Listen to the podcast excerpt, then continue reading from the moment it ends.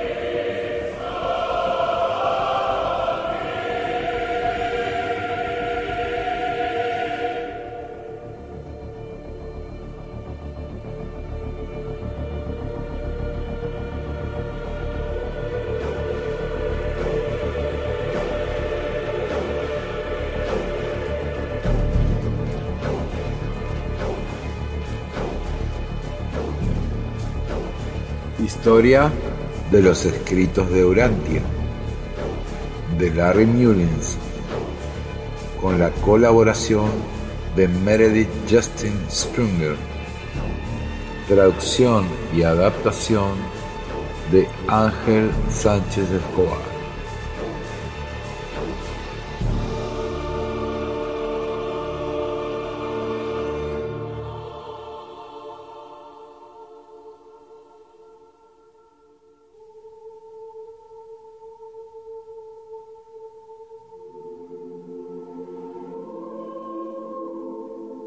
Capítulo 7. No se esperaba que no tuviese errores. Para 1941, Francia había sucumbido y Hitler era virtualmente el dueño de Europa. Entre los norteamericanos existía una gran preocupación porque Estados Unidos entrara en el conflicto para rescatar a Inglaterra. Entre tanto, en Chicago, en el 533 de Diversey, se temía que la guerra pudiera retrasar la publicación de los escritos de Urantia. En esta atmósfera, en julio de 1941, Harold Sherman y su esposa, en lo que llegaría a ser un fatídico encuentro, fueron a Chicago a entrevistarse con el Dr. Sadler. La tempestad provocada por Sherman.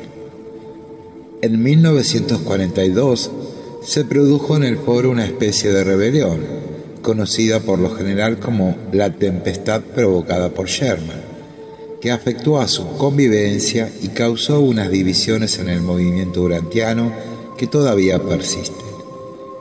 Para comprender el efecto perturbador que tuvo Sherman sobre el foro, es necesario, por un lado, examinar los planes existentes de formar organizaciones que se encargasen de la protección y diseminación de los escritos de Urantia. Sabemos que estos planes se formularon ya a comienzo de los 30 por una enérgica carta que Clyde Bedell envió a Wilfred Kellogg, en la que cuestionaba la idea de una junta de autoproclamados fideicomisarios ocupando un puesto de por vida. Efectivamente, para 1941, cuando parecía que se acercaba el momento de la publicación, la Comisión de Contacto consultó con algunos abogados la forma de constituir una entidad que asumiera la protección de los escritos. El foro conocía esta actividad, pero ni se le consultó ni se le proporcionó información sobre su naturaleza. Fue en este entorno que Harold Sherman y su esposa se unieron al foro. Por otro lado, debemos acercarnos a tres publicaciones. Cómo saber en qué creer de 1976 de Sherman, que narra los sucesos acaecidos 34 años antes en relación a los escritos de Urantia.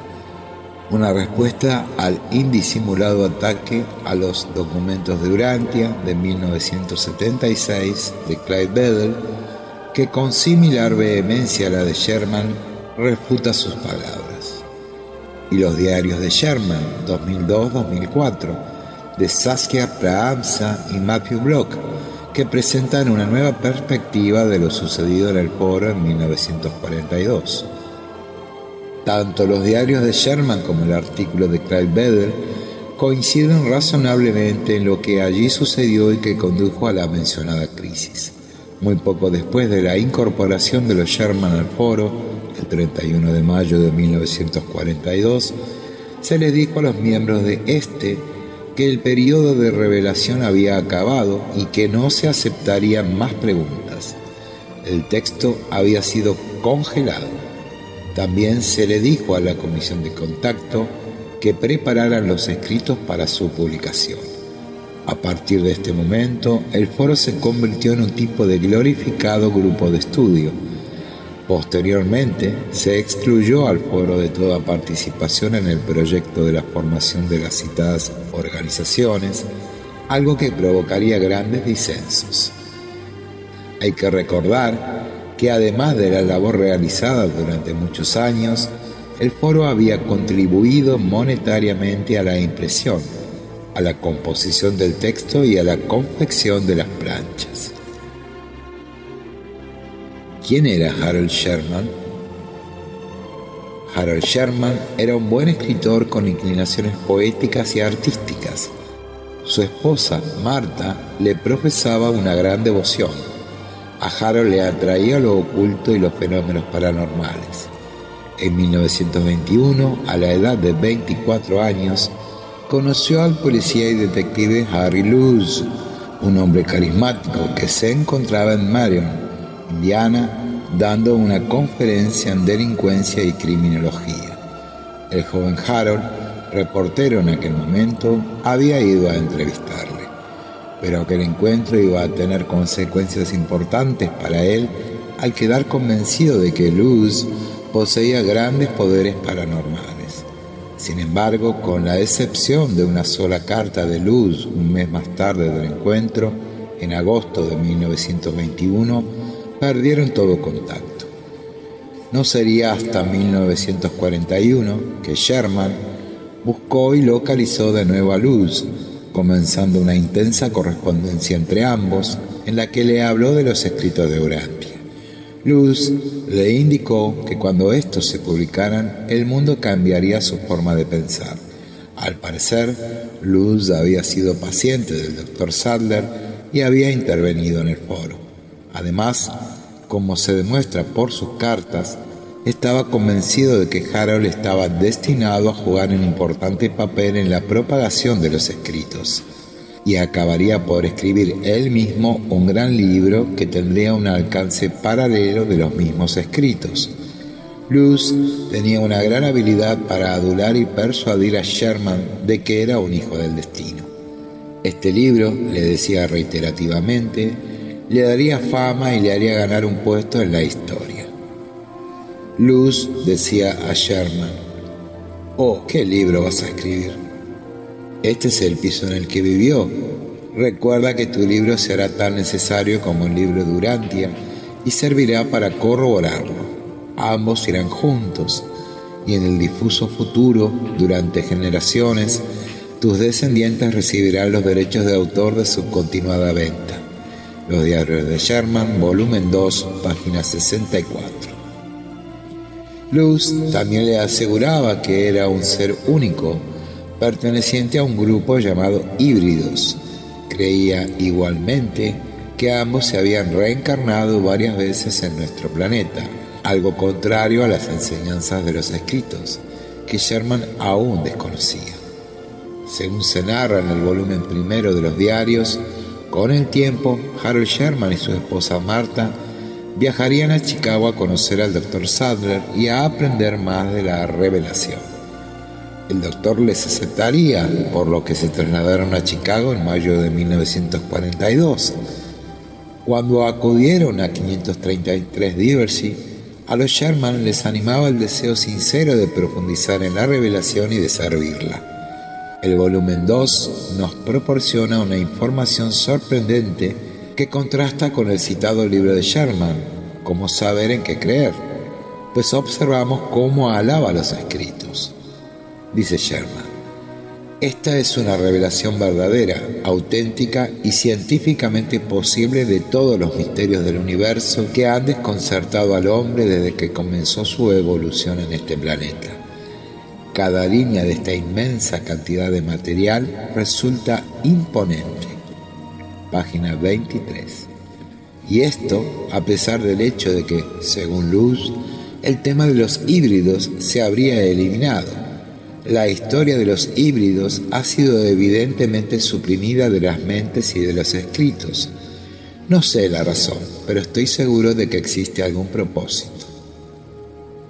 En relación a Sadler en el foro, Sherman dice que es una de las personas más encantadoras que hemos conocido y estoy seguro de que tiene buenas intenciones. Página 43. Y sin afectarle algunas críticas de luz, Sherman se deja llevar por su amor y entusiasmo por los escritos hasta el punto de que tras leerlos por completo dice, acepto de todo corazón y sin reservas el libro de Urantia y la revelación que contiene. Página 73. De Jesús dice, por primera vez comprendemos completamente la aparición de Jesús en la tierra la razón de su venida y lo que ésta significa para nosotros en relación a nuestro destino, desde lo que llamamos muerte hasta indescriptibles glorias. Página 23. Incluso tras su confrontación con Sadler en el foro, en septiembre de 1942 y su gran decepción, Harold mantiene su fe en los escritos, como le escribe a Sir Herbert Wilkins Nada de lo que ha sucedido puede desacreditar esta maravillosa revelación.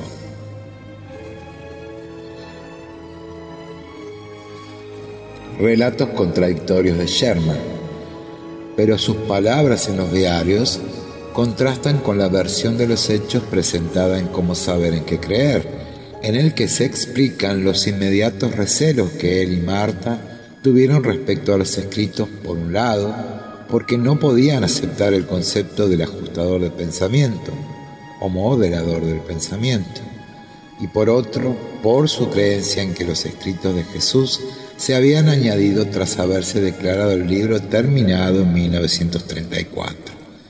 Según ellos, confirmado por el hecho de que en las primeras tres partes del libro de Urantia no se menciona a Jesús.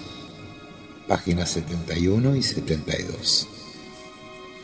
Se debe recordar que Clyde Bedell y prácticamente todos los miembros del foro estaban de acuerdo en que la revelación continuó durante los años 30, no declarándose terminada hasta el 31 de mayo de 1942. Además, Jesús se menciona innumerables veces. Las citas comienzan en la página 30, donde hay dos, y por ejemplo, hasta la página 100 hay 18 citas más. También dice Sherman que hay 92 escritos cuando en realidad son 196. Puede ser que en 1976, a los 78 años de edad, su memoria flaquease un poco. No obstante, hay discrepancias más serias entre los diarios y cómo saber en qué creer. En este libro cuenta que su acercamiento a los escritos de Urantia se debió a que era investigador y defensor de fenómenos paranormales, tales como la proyección astral, la comunicación con los muertos, la numerología, la astrología o la reencarnación, y que le había perturbado especialmente el hecho de que los escritos refutaran tales fenómenos. Sabemos que los califican de sórdidos. En este libro también menciona una carta remitida al doctor Sadler acusándole de ocultar la verdad y de distorsionar los escritos por sus prejuicios contra tales fenómenos. En la misma le advierte con acritud de que, como custodio de confianza de los escritos, se le iba a culpar en los siglos venideros por su alteración del texto. Pero cuando la única respuesta de Sadler que obtuvo de esta carta fue un airado berrinche, Sherman comenta que se unió a Clyde Bedell y a otros miembros de empuje del foro para desafiar el dominio que tenía Sadler sobre el foro, enviándole una petición. El relato de cómo saber en qué creer respecto a ciertos acontecimientos acaecidos en el foro está alejado del que se realiza en el volumen 2 de los diarios. En estos se expone que efectivamente Sherman mandó tres cartas. La primera relativa a los fenómenos paranormales, en la que se dirige al doctor no con actitud sino de forma respetuosa acabando con un cordial, le hago estas preguntas y comentarios con total respeto y humildad. Página 33-36. Las otras dos cartas, escritas antes del levantamiento contra Sadler, en las que se cuestiona la estructura de las organizaciones que se estaban creando y los planes para la publicidad y distribución del libro Durantia, son también de tono afable, casi adulador. Además, Sadler contestó en persona a cada una de estas dos cartas, sucediéndose una cortés y detallada discusión entre ambos sobre los mencionados planes de organización y publicación. Si bien Sadler estaba receptivo en cuanto a las sugerencias respecto a la publicación del libro, no lo estaba en cuanto a la cuestión organizativa, sin esto querer decir que surgiese animosidad entre los dos. A pesar de ello, Luz, en una de sus cartas, sugiere a Sherman que debía enfrentarse a Sadler más directamente, terminando esta con un indicativo, sí, cometerás errores. Todos los profetas y videntes, todas las personas santas, sin excepción, desde el principio hasta ahora los han cometido. Tú no eres ninguna excepción y yo, por supuesto, tampoco he sido ninguna excepción página 115. A mediados de agosto de 1942, Sadler, Christie y los Sherman hicieron juntos un viaje en coche a Marion, Ohio, y en el camino, Sherman sacó a colación el asunto de los planes de organización, siendo respaldado por Christie. Y aunque Sadler siguió siendo firme en su idea acerca de los planes de organización previstos, pasaron un buen fin de semana. Confidencialmente, Christie reveló a Sherman que el doctor se conmocionará sobremanera cuando descubra las actitudes negativas del foro sobre el particular. Ese mismo fin de semana, mientras dormía, Sherman recibió un mensaje que él atribuyó a seres celestiales. Se titulaba Plan de combate por el libro de Urantia que respaldaba sus ideas en el sentido de realizar una distribución a gran escala del libro con una mínima organización. Página 117-120. El escritor interpretó el sueño como la señal que le había estado esperando y, al regresar de Marion, le mandó el mensaje a Luz con las siguientes palabras. Como verá por el documento adjunto, su carta, que llegó este lunes por la mañana tras nuestro regreso de Marion con Sadler y Christie, fue una confirmación de este plan de combate por el libro Durante. Y usted dice, lucha, ataca, ataca, ataca. Las cosas están comenzando a suceder. Estoy recibiendo instrucciones. Este documento me parece a mí incontestable. ¿Cómo puede Sadler o cualquier otro ser humano permanecer inmutable ante él? Estoy recibiendo apoyo de prominentes miembros del foro altamente considerados por los Sadler. Les impactará cuando estos antiguos incondicionales se enfrenten a ellos. Página 121. De hecho, el doctor Sadler estaba totalmente ajeno a todo lo que se estaba fraguando a su alrededor. Sherman comenzó a conseguir más y más apoyo para reabrir la cuestión de los planes de organización. Incluso mostró el citado mensaje a varios miembros del foro, incluidos los Kellogg y a su hija Ruth. Pero surge un nuevo detalle. Cuando Harry Luz recibe una copia del plan de confrontación por el libro de Urantia, inmediatamente avisa a Sherman de que no lo presente como un mensaje celestial. Esto coloca a German en una posición incómoda, ya que lo había compartido con otras personas e insinuado que el mensaje había venido de lo alto. No obstante, él nunca desvelaría tal indiscreción a luz. Se decidió entonces que era necesario hacer una petición y Clyde Bedell fue el elegido de redactarla. En estos momentos es de mencionar la sorprendente y detallada explicación que da Sadler respecto a la forma en la que se habían materializado los escritos de Durantia, dejando claro que ningún hombre podía ser nunca adscrito a estos. Página 131-136. Hay que observar también que en el relato dado en los diarios respecto a la convulsión sucedida en el foro, nunca se cuestionó el contenido de los escritos, sino quién se haría cargo de ellos, los comercializaría y los distribuiría. Como hemos mencionado en Cómo saber en qué creer, Sherman alude a haber mandado una desafiante carta a Sadler, incluida en el libro.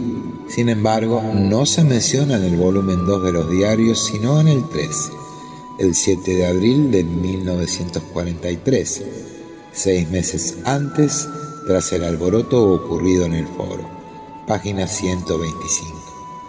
En ese momento la escribió, pero no se la envió a Sadler, sino a Harry Luz, para recabar su opinión al respecto. Harry inmediatamente le contestó advirtiéndole de que no se la mandara. El 10 de mayo de 1943, Sherman informa a Luz de que había archivado la carta. Página 160. No parece que haya ninguna mención posterior a esta carta en los diarios. Además, inmediatamente tras el revuelo del foro con la petición, Sherman envía una carta de disculpas al doctor, incluyendo una declaración jurada en la que afirma que no tenía deseo comercial alguno sobre los escritos, añadiendo, no tengo interés, deseo o intención de cuestionar su autoridad. Y terminaba esta carta con, todos somos humanos y tenemos defectos, yo tengo los míos. ¿Me perdonará los míos como yo le perdono los suyos? En mi opinión, los diarios de Sherman representan un relato más fidedigno del que se encuentra en Cómo saber en qué creer, o la refutación de Clyde Beder de lo que ocurrió en el foro en el asiago mes de mayo de 1942. La petición y sus consecuencias.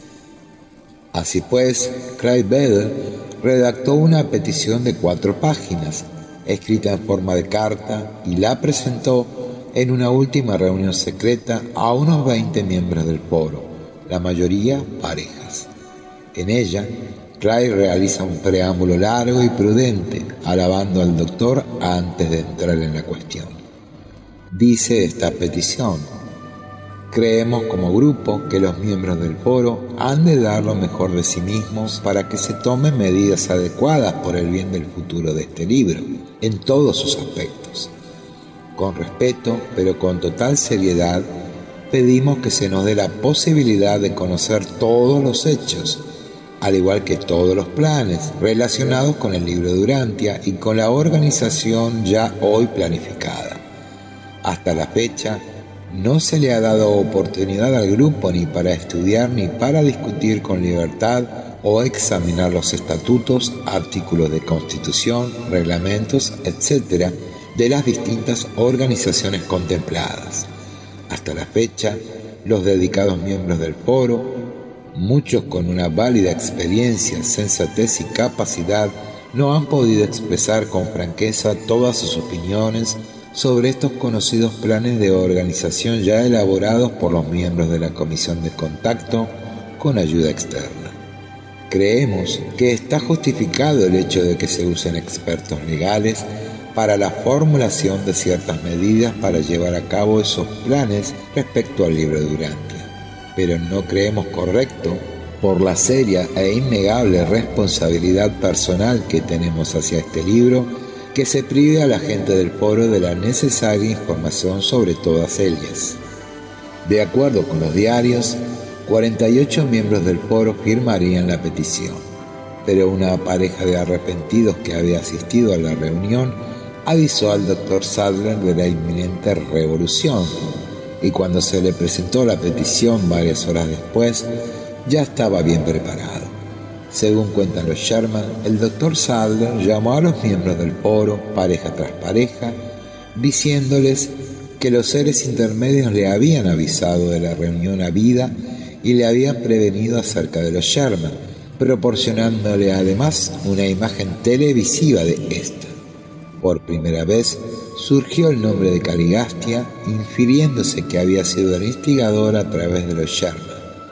Pidió entonces a los firmantes que excluyeran su nombre de la lista o en caso contrario serían considerados rebeldes.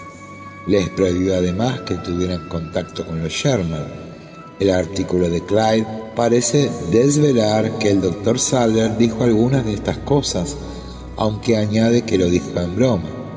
Sea como fuere, todos los firmantes quitaron sus nombres de la petición, exceptuando a los Sherman y a Sir Hubert Wilkins, que se encontraba fuera de la ciudad. Tras esto, tuvo lugar una acalorada reunión del foro, en la que Sherman abiertamente desafió los comentarios hechos por el doctor en relación a su participación y a la de su esposa Marta en la petición. El relato de Clyde acaba aquí. Clyde dice que no recuerda que los Sherman acudieran a ninguna otra reunión más tras dicha confrontación. No obstante, los diarios, con detallada meticulosidad, muestran que el matrimonio siguió asistiendo a las reuniones y se ve claramente como poco a poco otros miembros del foro se ponen en contacto con ellos a pesar de la prohibición del doctor. El descontento por las organizaciones que se estaban formando continuó y muchos miembros del foro, entre los que se encontraba Clyde Vedder, nunca quedarían satisfechos ni con la fundación ni con la hermandad.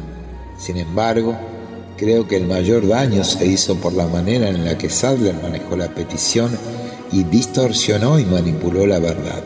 Había nacido un círculo interno que permanece hasta estos días en el centro de la fundación y la fellowship, la fraternidad, como se llamaría con posterioridad a la hermandad.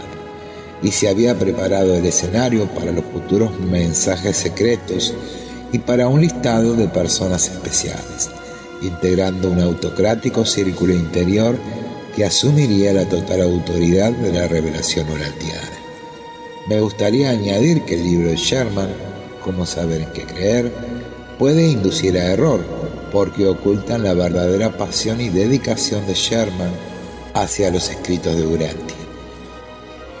Estoy convencido además de que, contrario a lo que otros piensan, a pesar de los errores cometidos en su respuesta a la petición del foro, el Dr. Sadler protegió el texto original de la revelación, y cualquiera que fueran sus defectos, no creo que lo alterara. Los lectores son los que deben sopesar todo esto con los datos a su disposición. Recomiendo la lectura de los diarios de Sherman, ya que conforman una fascinante ventana por la que observar uno de los más asombrosos episodios de la historia de la humanidad.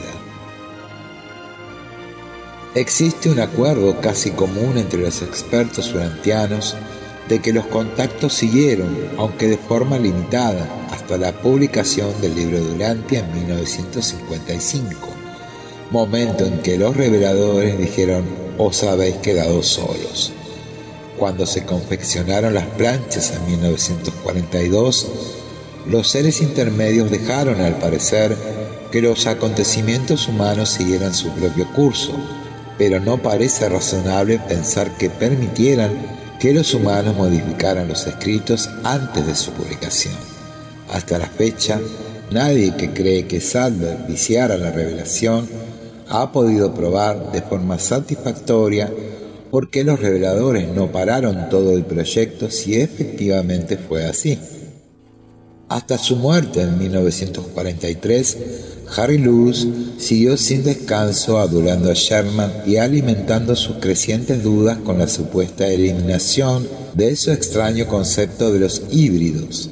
No obstante, en sus últimas cartas, Sherman dirige su ataque a los escritos de Jesús y aunque no hay sino alabanza en las secciones iniciales de los diarios, Para 1976 comenzó paulatinamente a creer que habían sido añadidos por Salder para vincular la revelación a la religión cristiana. Sin embargo, casi todos los estudiantes del libro Durantia reconocen en sus tres primeras partes un gran marco cósmico para el replanteamiento de la vida y enseñanzas de Jesús de Nazaret en la cuarta. También en cómo saber en qué creer, Sherman se lamenta de los litigios de la Fundación Orantia contra los lectores de los escritos y afirma que el proyecto había fracasado. Además, se dejó cautivar por Oaspe, un libro que para él era inmensamente superior a los escritos.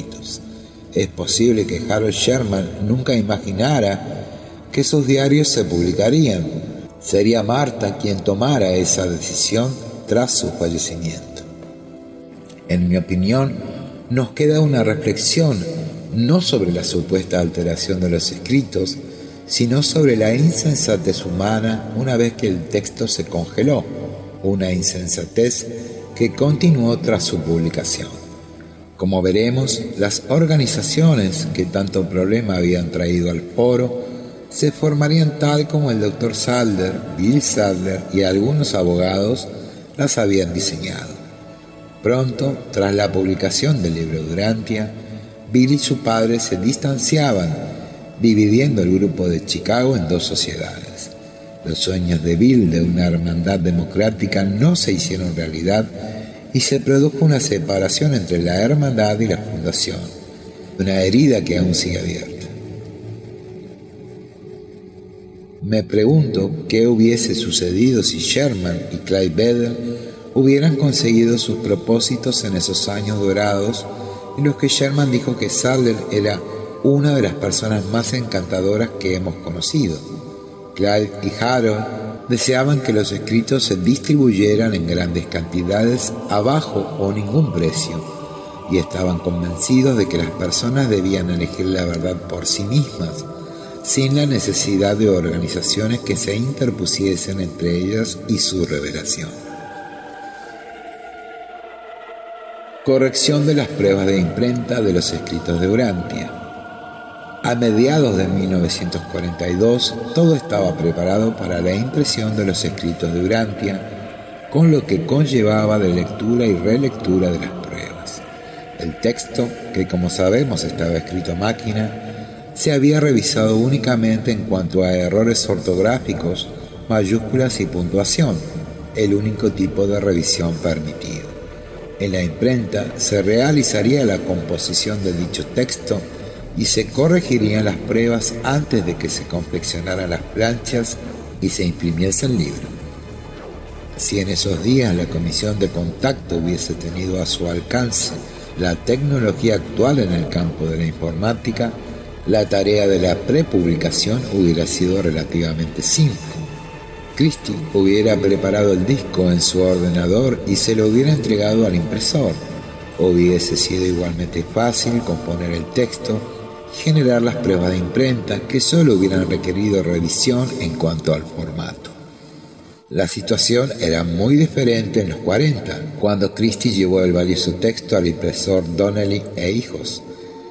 El operador de monotipo tenía que componer cada tipo de letra suelto, que se moldeaba individualmente con metal tipográfico fundido. Posteriormente, se formaban las palabras y líneas y se disponían en una bandeja de metal llamada galera. El impresor sujetaba bien las líneas de tipos para que no se separasen y se hacía la galerada o prueba impresa para ver si se había cometido algún tipo de error al componer el texto. En un principio, un corrector de pruebas profesional la revisaba meticulosamente a partir del texto original y se las devolvía al tipógrafo para su corrección. No había límite de pruebas, pero por el entrenamiento de los correctores una o dos eran suficientes. Una vez que el corrector daba su visto bueno, sometía una nueva prueba de galerada a la aprobación del cliente antes de que se confeccionaran las planchas de las que se hacía la impresión final. Esta prueba de imprenta era necesaria para no tener que moldearse de nuevo las planchas, algo que implicaba una gran inversión de tiempo y dinero de parte del impresor y en cierto sentido una presión de tiempo sobre el cliente para que diera su conformidad final. Cuando las planchas que se moldeaban curvadas para usar en la rotativa estaban listas, los tipos se fundían y utilizaban para una nueva composición. Bill Sadler menciona que en el caso del libro Durantia, cada plancha constaba de una cara con 16 láminas. Una lámina eran dos páginas, que se imprimían simultáneamente. Esto se corresponde con la información obtenida de los empleados jubilados de Donnelly que entrevisté. Sin duda, producir un libro sin error, que fuera un duplicado perfecto del texto original, con una puntuación perfecta, era una tarea ya de por sí difícil con cualquier libro. Pero en el caso del libro Durantia, esta se complicaba porque tenía casi un millón de palabras, muchas no existentes en el idioma inglés, y abundancia de oraciones largas y complejas.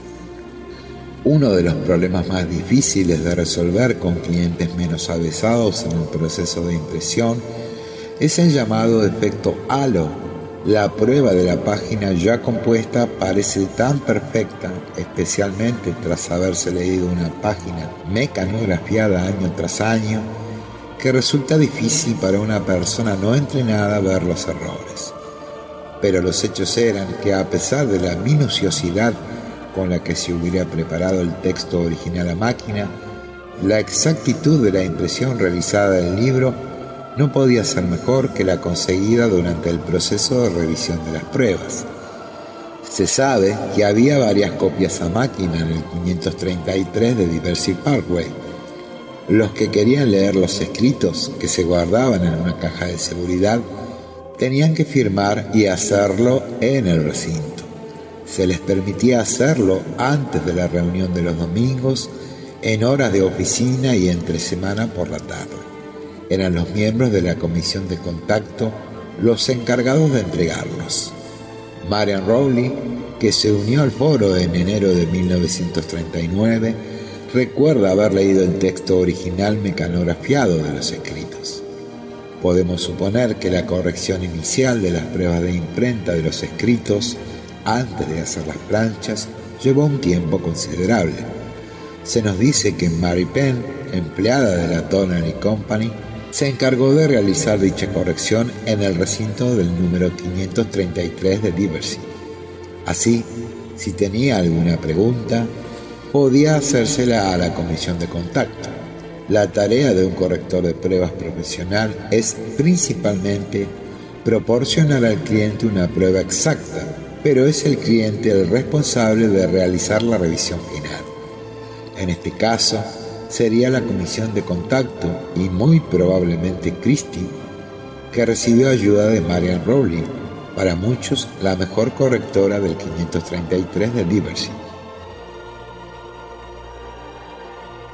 Las planchas. Caroline Kendall señala que las planchas del libro de se moldearon durante la Segunda Guerra Mundial. Si esto es cierto, el proceso de impresión se realizaría a mediados de los 40. Sabemos que se destruyó el texto a máquina en un determinado momento del proceso de confección de las planchas. Parece ser entonces que para finales de 1945 las pruebas de galerada y las planchas que se guardaron en una caja de seguridad de la compañía Donnelly en Cransfordville, Indiana, eran lo que quedaba de cuatro décadas de revelación. Kendall indica que, incluso después de que se moldeasen las planchas, se continuó de manera informal con la corrección de las pruebas. Al final de 1940 y comienzos de 1950, el foro leyó las galeradas finales y se sellaron con aprobadas por OPI. Pero una vez que se había destruido el texto original a máquina, no había forma de verificar los que después la Fundación Urantia llamaría errores de copiado. Kendall efectivamente comenta que estas pruebas finales de la galerada contenían errores y obviamente las planchas, pero no se nos dice qué tipo de errores. Cuando la Fundación Orantia publicó el libro el 12 de octubre de 1955, no se esperaba que no tuviese errores. El proceso múltiple de pasar a máquina el manuscrito, el mecanografiado del texto entre dos y cinco veces y la posterior composición en imprenta a partir del texto mecanografiado se prestaba a la multiplicación de errores en los escritos, que no fueron localizados ni siquiera por dos correctores profesionales. Para el día de la publicación, Christie y Marian habían ya realizado una lista de errores que los miembros del foro habían advertido con su agudeza.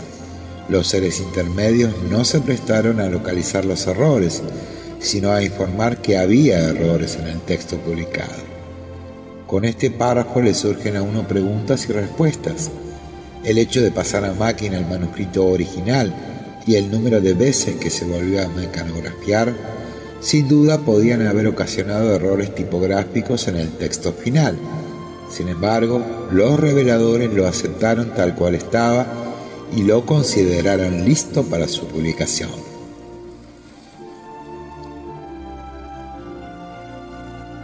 Errores en el libro de Urantia. El cajista usó el último texto mecanografiado de los escritos y el corrector de prueba profesional revisó la última composición de imprenta comparándola con dicho texto. Si, como se dice, esta última composición contenía errores que se transferirían a las planchas, parece ser que los reveladores no se los comunicaron a la comisión de contacto. Al menos no hay documentación o testimonio a tal efecto. También podemos suponer que el texto había pasado ya a ser parte de la corriente evolutiva, con lo que esto significaba de intromisión humana y de comisión de errores. La lógica nos indica que los reveladores estaban apartando su guía del grupo humano relacionado con la revelación y que ellos mismos parecían tener sus propios límites en cuanto a su implicación en el proceso. Quizás por ello podían responder a preguntas sobre errores en el libro impreso, pero no se les permitía revelar dónde estaban. Podemos también suponer que los errores no significaban una amenaza para la integridad de la revelación y que los escritos no habían sufrido ningún tipo de alteración humana intencionada. De otro modo, la comisión de revelación hubiese intervenido y tomado las medidas pertinentes. Podemos, por tanto, concluir que los errores mencionados por Caroline Kendall, existentes antes de la publicación del libro, eran de puntuación, ortografía y mayúsculas. James Mills, íntimamente vinculado con la revelación desde 1952 y representante de la Hermandad Durantia, escribió lo siguiente en una carta dirigida a Ken y Betty Glaciu. Antes de la publicación, la principal preocupación de los miembros del foro, en su lectura de las primeras pruebas hechas de las planchas metálicas originales, era la búsqueda constante de errores tipográficos, que incluían errores de puntuación, de gramática, de sintaxis o de cualquier otro error que pudiese haber ocurrido en el proceso de transferencia del texto a las planchas metálicas de impresión durante el procedimiento de linotipia. Al parecer, la causa más ordinaria de errores procedían del operador de linotipia.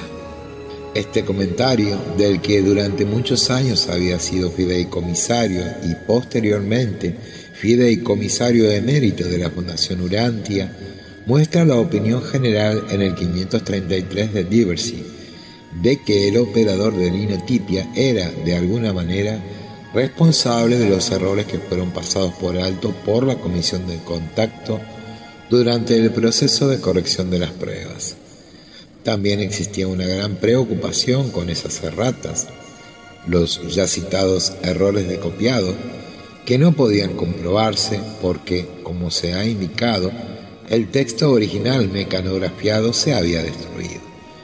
Nos preguntamos, pues, ¿Por qué ordenaron los reveladores que se destruyera este texto cuando lo más lógico hubiera sido haberlo conservado hasta el final y haber podido verificar cualquier error cometido al copiar? Los reveladores no querían la intervención humana. Pero si no se hubiese destruido el texto a máquina, una vez que se moldearon las planchas, como se ha mencionado, habría habido dos versiones del texto, el texto a máquina y las planchas.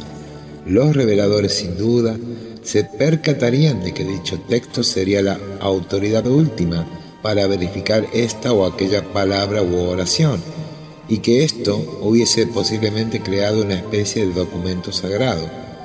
Serían igualmente conscientes de que se entablaría un interminable proceso de corrección de las planchas, y de que una vez que se abriesen las puertas a la intervención y a la opinión humana, éstas nunca se iban a poder cerrar. Posiblemente era mejor destruir el original a la máquina inmediatamente, como ya se había hecho con el manuscrito, tener unas planchas que no eran perfectas y dejar que la sabiduría humana se enfrente a estas anomalías que sabían que acabarían por descubrirse, como sucedió en la segunda impresión. Efectivamente, había inconsistencias textuales, además de simples erratas que algunos avispados ojos descubrirían más adelante. Si los cinco miembros restantes de la comisión de contacto hubiesen tenido noticia de Elias, con toda seguridad habrían pedido permiso a la comisión reveladora, todavía disponible, para rehacer las planchas defectuosas en 1950, con anterioridad a la declaración de fideicomiso, cuando el texto se transfirió a la Fundación Urantia, que asumió total responsabilidad sobre él. En 1950, Hubiera resultado caro hacer estas correcciones y rehacer algunas de las planchas, pero hubiera merecido la pena. Así pues, las planchas, al destruirse el texto original mecanografiado, se convirtieron en el texto original, tal como se define en la declaración de fideicomiso. Estas planchas se usarían para la publicación en 1955 de 10.000 ejemplares del libro Durante. La lista de errores observados durante el periodo de 10 años entre 1945 y 1955, tras confeccionarse las planchas, era muy probablemente las ya mencionadas de ortografía, puntuación y mayúsculas. Puede que resultaran algo embarazosos, pero obviamente los miembros de la Comisión de Revelación no los consideraron de ningún modo perniciosos. Así pues, la comisión de contacto procedió a usar las planchas con todas sus imperfecciones como base para establecer la Fundación Urantia, formulando la declaración de fideicomiso e imprimiendo el libro. Sin embargo, como veremos en más detalle, cuando se hizo la segunda impresión en 1967, la Fundación encontró estos errores tan preocupantes como para tener que corregirlos sin tener en cuenta que los reveladores habían dado permiso solamente a la comisión de contacto, no a ellos, para corregir el texto en cuanto a puntuación, ortografía y mayúsculas, en aquel momento determinado de la revisión de las pruebas. Nadie podía haberlo hecho mejor tras haber examinado los hechos detalladamente, es necesario hacer hincapié en que la entrega y el compromiso de los miembros de la Comisión de Contacto y especialmente de Christie en la publicación del texto de 1955 no se hubiese podido superar. Creo además que incluso en condiciones ideales, con verdaderos expertos, hubiese sido imposible haber producido un libro perfecto y seguramente esta no era la intención de los reveladores conociendo las limitaciones humanas. ¿Por qué no un libro perfecto? Algunos piensan que los reveladores hubieran podido prescindir de los humanos y habernos dado un libro perfecto, pero esto quizás hubiese significado que en algunos casos se hubiese podido llegar a adorar al libro Durante. Hay muchos cristianos que no saben que el paralelo de Jesús en la religión musulmana no es Mahoma, sino el glorioso Corán, y que la reverencia que los cristianos sienten hacia Jesús es la misma que los musulmanes sienten hacia el Corán. El increado o eterno Corán se ha convertido en el pilar de la fe musulmana al creer que Dios se lo entregó a Mahoma de forma perfecta. Ha habido muchas guerras sangrientas para defender este dogma. No os equivoquéis. La impresión de 1955 del libro de Urantia, con todos sus defectos, es una obra maestra de una gran significación para nuestros tiempos.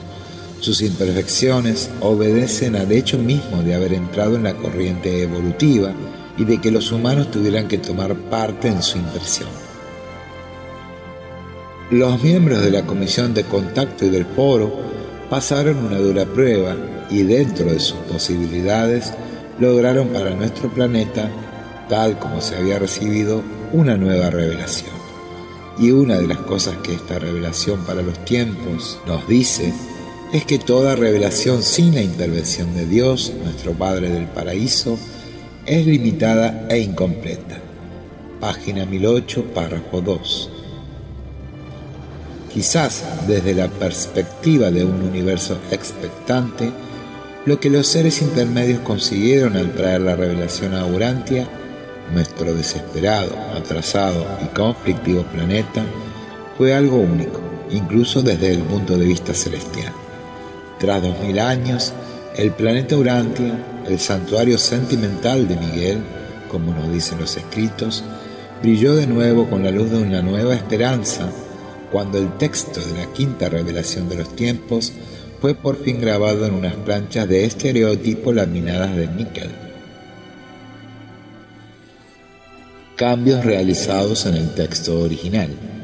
Antes de continuar de forma cronológica con el relato de los sucesos relacionados con la revelación, se debe indicar que las planchas originales se usaron solamente para la primera impresión del libro de Urantia, la de 1955.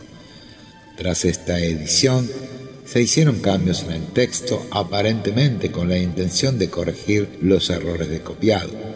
Con el paso de los años, de forma aislada, se comenzaron a descubrir estos cambios, pero en esos años anteriores a la era del ordenador, esto resultaba una difícil tarea. Al principio de los 90, en Boulder, Colorado, Merritt Horn, un estudioso del libro, comenzó a usar la informática para comparar la primera impresión del libro Durantia, página a página, con la impresión de 1993, en aquel momento la última. Aquello resultó ser una tarea extremadamente lenta, tediosa y costosa, que fue financiada por John Hay, un dedicado urantiano. Horn se dio cuenta de que desde la primera impresión de 1955 hasta la de 1993, la Fundación Urantia había realizado unos 120 cambios en el texto. Muchos de estos cambios eran tipográficos y en su mayoría no afecta el significado del pasaje en el que se hallaron. No obstante, había unos 15 que resultaban más significativos con alteraciones y supresiones de palabras y números innecesarios o mal hechos. Un ejemplo de estas modificaciones es la edición de In the Manger, en el pesebre, de la página 1317. Horn también comprobó que casi todos se habían realizado en la segunda y tercera impresión. Pero a pesar de que es cierto que estos cambios no eran malintencionados, no es menos cierto que la declaración de fideicomiso de la Fundación Urantia prohíbe expresamente cualquier cambio en el texto original. Además, no se puede comprender por qué la Fundación Urantia nunca informó de estos cambios a sus lectores, ya fuera mediante notas al pie de página o finales. Los seguidores de la Fundación justifican, sin embargo, estas modificaciones alegando que no se puede hacer un fetiche de los escritos de Urantia. Para mayo de 1942, los reveladores concedieron permiso a la Comisión de Contacto para preparar la impresión de los escritos, aunque no para realmente publicarlos como el libro de Durán.